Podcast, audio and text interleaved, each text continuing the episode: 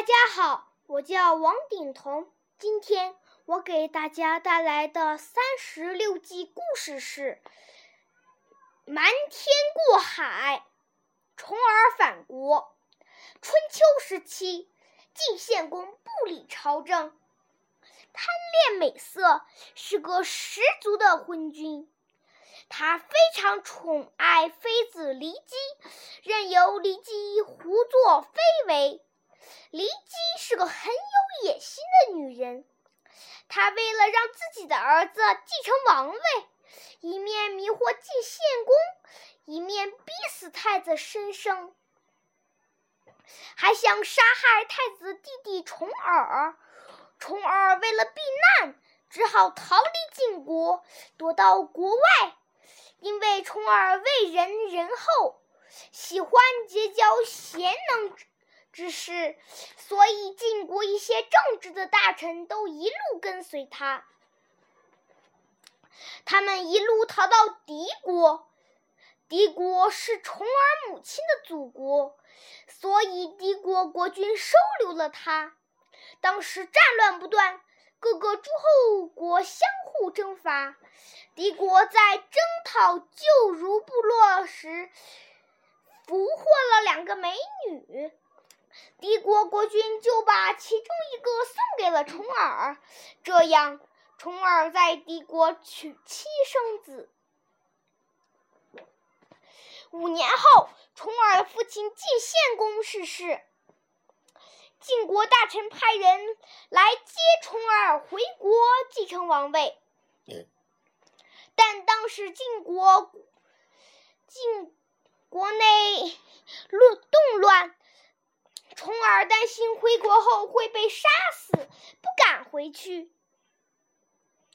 不久，重耳的弟弟晋惠公即位。晋惠公认为重耳的存在会严重威胁自己的王位，只有重耳死了，自己才能安心当国君。于是派人去刺杀重耳。这个消息被重耳知道了，他立即召集大臣们会议。大臣们一致认为，既然晋惠公知道重耳在敌国，一定会不断派刺客来行刺，所以敌国不是久居之地。最后，他们决定去投靠齐国，因为齐国不仅国富民强，而且齐国。君国君仁厚待人，于是他们离开了居住十二年的敌国，赶往齐国。经过很长时间的风餐露宿，重耳一行行总算抵达齐国，进反而热情招待，还给他们建筑了豪华的住宅。最后，齐桓公又把自己最宠爱的公主姜嫁给重耳为妻，重耳觉得非常满足，便在齐国定居下来。两年后，齐桓公逝世，齐国发生了内乱。不久，内乱刚刚平定，其他诸侯国又趁机来攻打齐国。齐国局势如此动荡不安，看来重耳又得动身流亡了。可是重耳早已厌倦了这种东奔西跑的生活。再说这里又有深爱他的妻子姜，于是重耳决决定今生就留在齐国，哪也不去了。时光如流水，转眼重耳来到齐国已经七年了。昔日跟随他流落异国的大臣觉得重耳是反国，是重耳反国夺回王位的时候了，于是纷纷劝他早日返国。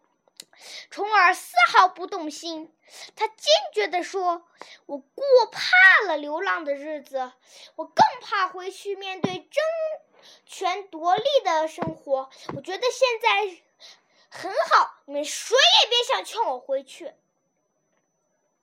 看到重耳如此坚决，大臣们都很着急，可是有什么办法呢？一天，公主江的贴身侍女在桑树采桑，桑无意中听到大臣们的谈话，连忙将重耳不愿返国的消息告诉了公主江。公主江是一位贤德的妻子，她也希望自己的丈夫能够有所作为，而不是贪图享乐。于是他找到一个机会，对重耳说：“您是晋国的公子，理应继承王位，成为一个国之君。当年您因为避难，迫不得已来到齐国，可齐国并不是您的久留之地。您的大臣们跟随您这么多年，就是希望您有一。”朝之日能够回到晋国治理国家，您不应该让他们失望啊！可如今呢，你却在这里贪图享乐，连我都为你感到羞耻。可是对于公主姜的话，重耳也不理会。无奈之下，公主姜和大臣们又商议了一个对策。这天晚上，公主姜高兴地置摆了。置办了一桌酒菜，对重耳说：“我们能够一起生活，实在不容易。为了庆祝我们白头偕老，您要多喝几杯。”重耳很感激，把酒一饮而尽。还是你最了解我，体谅我。是啊，你。愿意留下来，我心底里还是很高兴的。来，再喝一杯。就这样，一杯又一杯，钟重耳终于喝醉了。这时，公主将眼含热泪，把重耳交给了晋国的大臣，吩咐他们带重耳回国。就这样，公主将用瞒天过海的计谋。让重耳离开齐国，回到晋国，勇敢的同奸人对抗。后来，重耳果然夺回王位，史称晋文公。